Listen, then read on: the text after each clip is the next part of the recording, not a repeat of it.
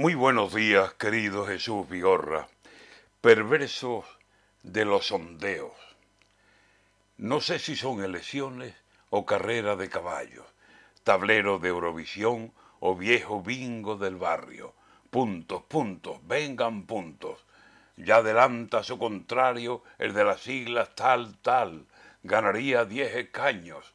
Miro y miro el arco iris de los sondeos y no hallo ni deseo ni esperanza de todo el electorado, ni quién aquí ofrece más en sanidad o en trabajo, quién es más interesante por su programa tan amplio, quién defiende a los de arriba, quién defiende a los de abajo, quién subirá las pensiones, quién bajará, ay milagro, la subida del Euribor que a tantos nos está ahogando.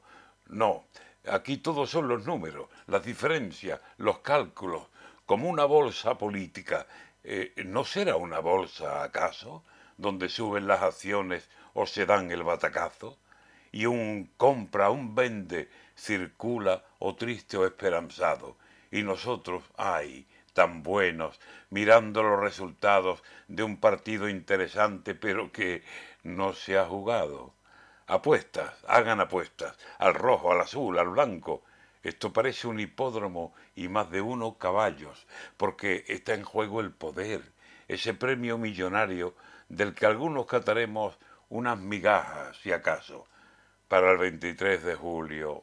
Fue pasado el 24 cuando voces que sabían le dijeron a el amargo, ya puedes cortar si gustas las adelfas de tu patio, pinta una cruz en la puerta y pon tu nombre debajo. Ay, Federico García, ¿por qué te recuerdo tanto? Miedo me dan las calores que incendian casas y campos, y Julio vendrá caliente, según están anunciándonos, y nosotros con sondeos, jugando aquí mientras tanto. Ojalá todo se quede cifra arriba, cifra abajo.